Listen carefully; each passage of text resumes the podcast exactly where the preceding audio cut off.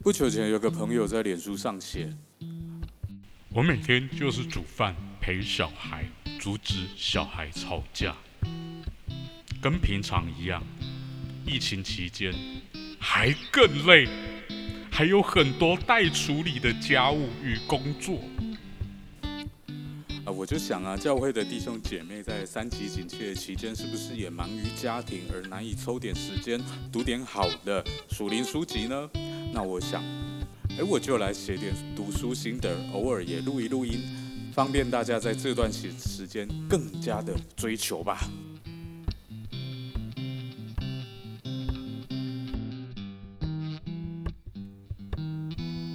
嗨，各位 Podcast 的听友，大家好。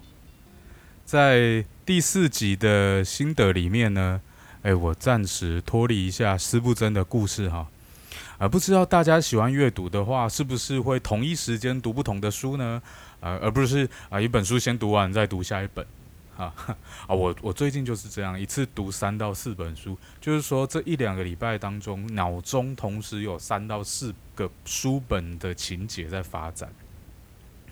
那这样一本书不就要花更多的时间才能看完吗？啊，是没错啦。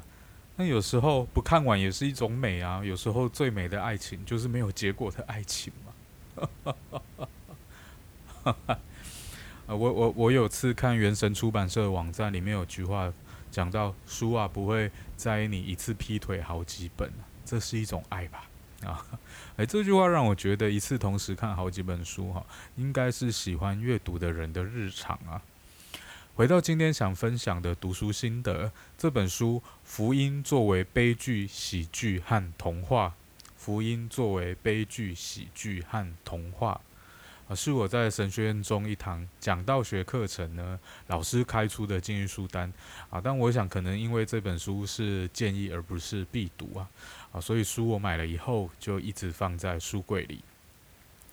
有时候自己带看的书单哈。啊，列了很多书，很多本书啊，不过也也不可能按部就班的就照着书本书单嘛，一本一本读下去。更常发生的状况就是啊，我我我站在书柜前面，然后一本一本书看看看，然后终于下定决心啊呵啊啦，这次就读这本啊，然后才终于可以把书单上的书消掉一本啊。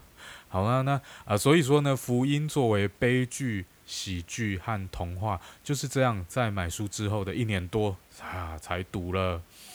那对于这本书，嗯，该怎么形容呢？当然，这是一本一本好书啊。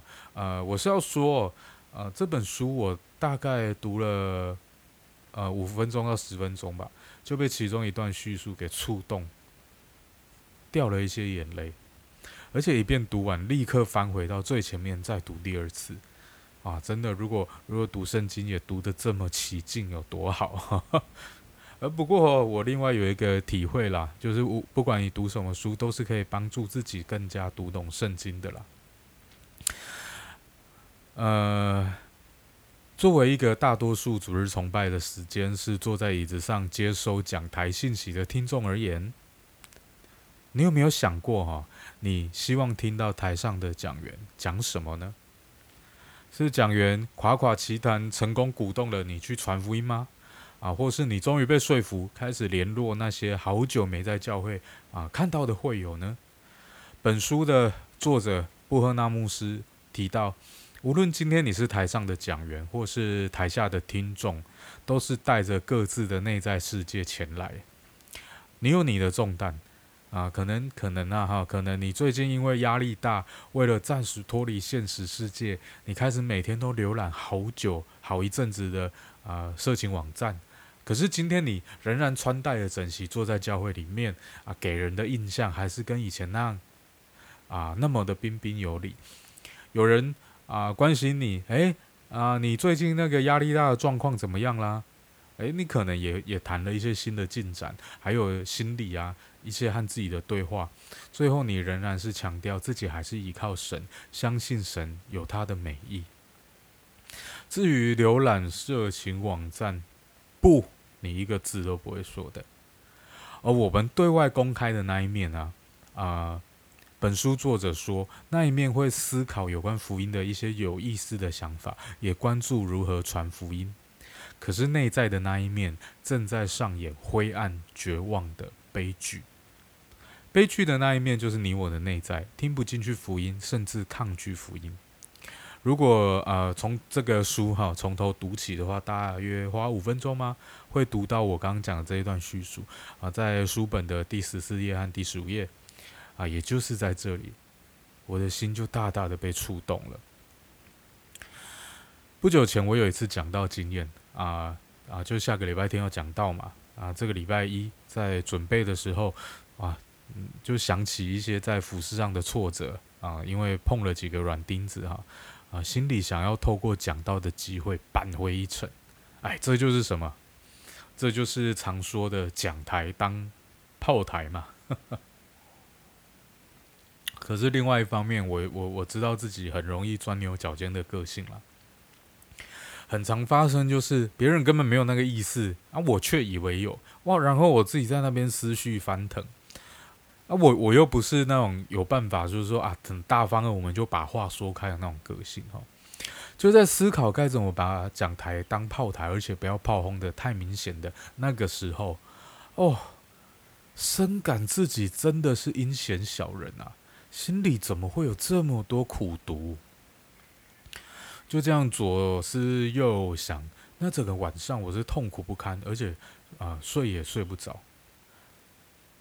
周二早上进办公室，啊，那奖章不得不拟定大纲啦。然后，因为我要我要提前给那个啊负责领诗诗诗歌的童工，让他知道我要讲什么嘛，不然他没有办法选诗歌啊，所以我就打开电脑开始工作了。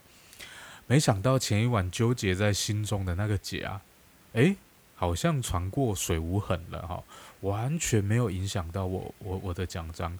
当然了，最后在台上讲的也完全没有那个礼拜一的任何阴影。很难有人知道蒋元上台以前克服了多厚重黑暗的内在世界，但另外一方面呢，若非讲员已经事先深刻的探索自我的内在，否则他在讲台上所讲的只是对着台下听众对外公开的那一面传讲。OK，你说传福音重要吗？重要啊。关怀会有重要吗？重要啊。培养稳定灵修的习惯重要吗？重要啊。台下观众对外公开的那个自我，也都觉得这些重要，而且觉得你讲的非常的动听。问题是，真正需要神话与大能的，需要聆听福音的，是每个人内心那个空虚混沌的渊面。啊，这个内在世界正上演着一出无可避免的悲剧。好，讲到这边呢，要先暂停一下了，因为我没有想到啊，这个这本书心得我分享到现在才分享了一第一章的一点点而已，已经快两千字了。呃，那么这本书给我的其他零售呢？啊，我想就在接下来的节目中再来分享吧。啊，最后还是要鼓励各位听友，Hello，去买书来读吧。啊，阅读这种状态是一种你无法避免梳理的文字对你的内在世界讲话的状态。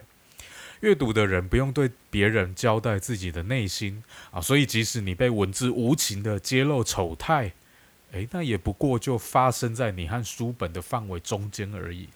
阅读非常安全的。好的，今天的这集 Podcast 就分享到这里，拜拜。